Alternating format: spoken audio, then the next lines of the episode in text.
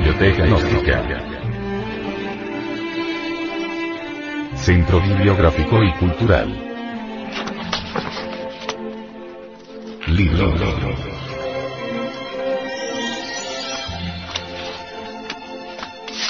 El misterio del áureo florecer. Autor. Samael Aumeor. Este libro fue pasado a formato sonoro digital, para facilitar su difusión. Y con el propósito de que así como usted lo recibió, lo pueda hacer llegar a alguien más.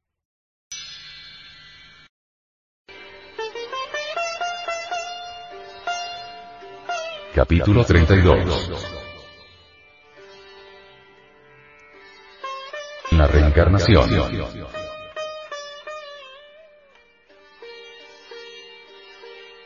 El Bhagavad Gita, el libro sagrado del Señor Krishna, dice textualmente lo siguiente. El ser no nace, ni muere, ni se reencarna. No tiene origen, es eterno, inmutable, el primero de todos, y no muere cuando le matan el cuerpo.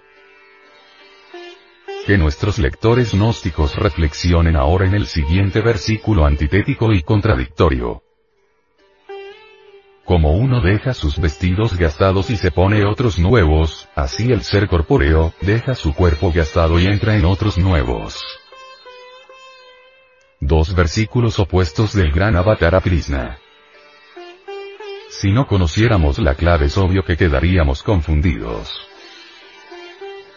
Al dejar el cuerpo, tomando el sendero del fuego, de la luz, del día, de la quincena luminosa de la luna y del solsticio septentrional, los conocedores de Brahman, van a Brahman. El yogi que, al morir, va por el sendero del humo, de la quincena obscura de la luna y del solsticio meridional, llega a la esfera lunar, el mundo astral, y luego renace, retorna, se reincorpora.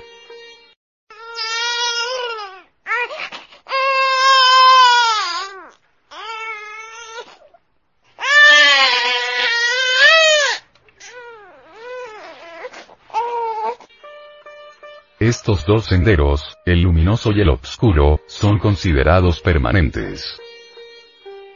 Por el primero, se emancipa, y, por el segundo se renace, se retorna. Declaremos que el ser, el Señor encarnado en alguna criatura perfecta, puede volver, reencarnarse.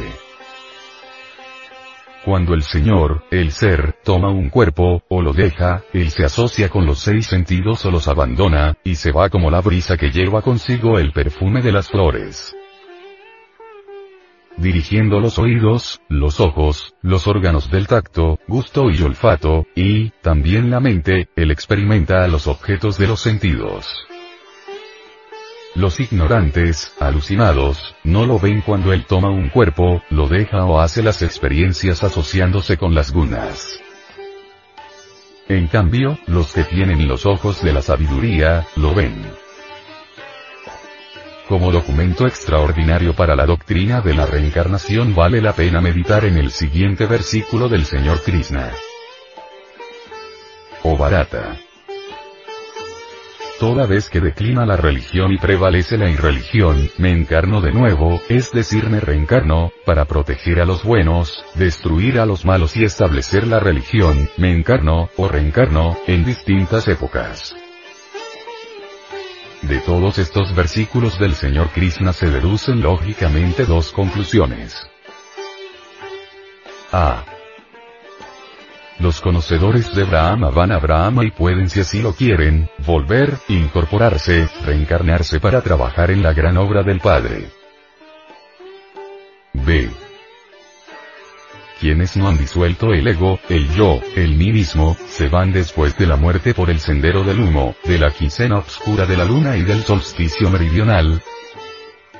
Llegan a la esfera lunar y luego renacen,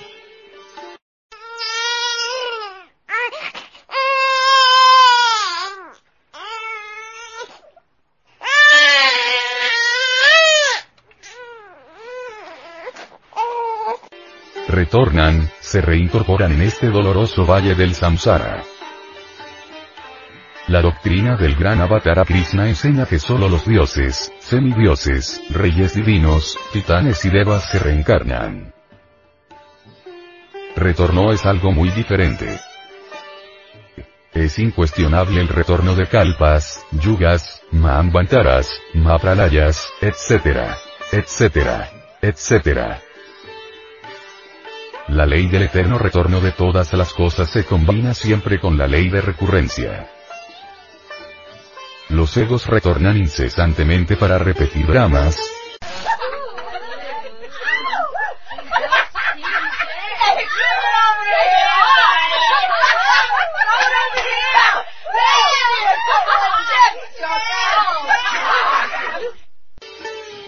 escenas, sucesos, aquí y ahora. El pasado se proyecta hacia el futuro a través del callejón del presente. La palabra reencarnación es muy exigente. No se debe usar de cualquier manera. Nadie podría reencarnificarse sin haber antes eliminado el ego, sin tener de verdad una individualidad sagrada. Encarnación es una palabra muy venerable. Significa de hecho la reincorporación de lo divinal en un hombre. Reencarnación es la repetición de tal acontecimiento cósmico. Una nueva manifestación de lo divino. De ninguna manera exageramos conceptos al enfatizar la idea trascendental de que la reencarnación solo es posible para los embriones áureos, que ya lograron en cualquier ciclo de manifestación la unión gloriosa con la superalma. Absurdo sería confundir a la reencarnación con el retorno. Sería caer en un desatino de la peor clase afirmar que el ego, legión de yoes tenebrosos, siniestros e izquierdos, pueda reencarnarse.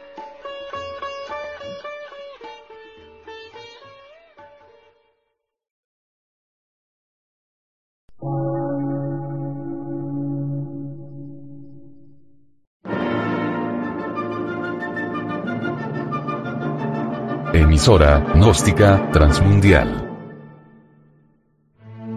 Por una nueva civilización y una nueva cultura, sobre la faz de la Tierra.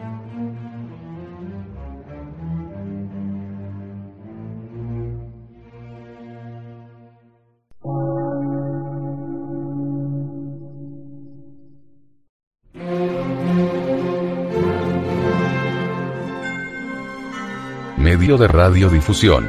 Científico, artístico, místico y filosófico.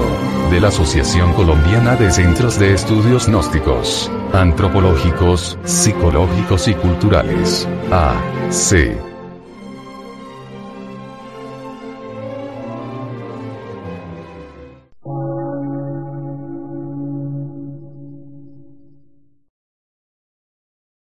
Lectura en movimiento. Difusión sin fronteras.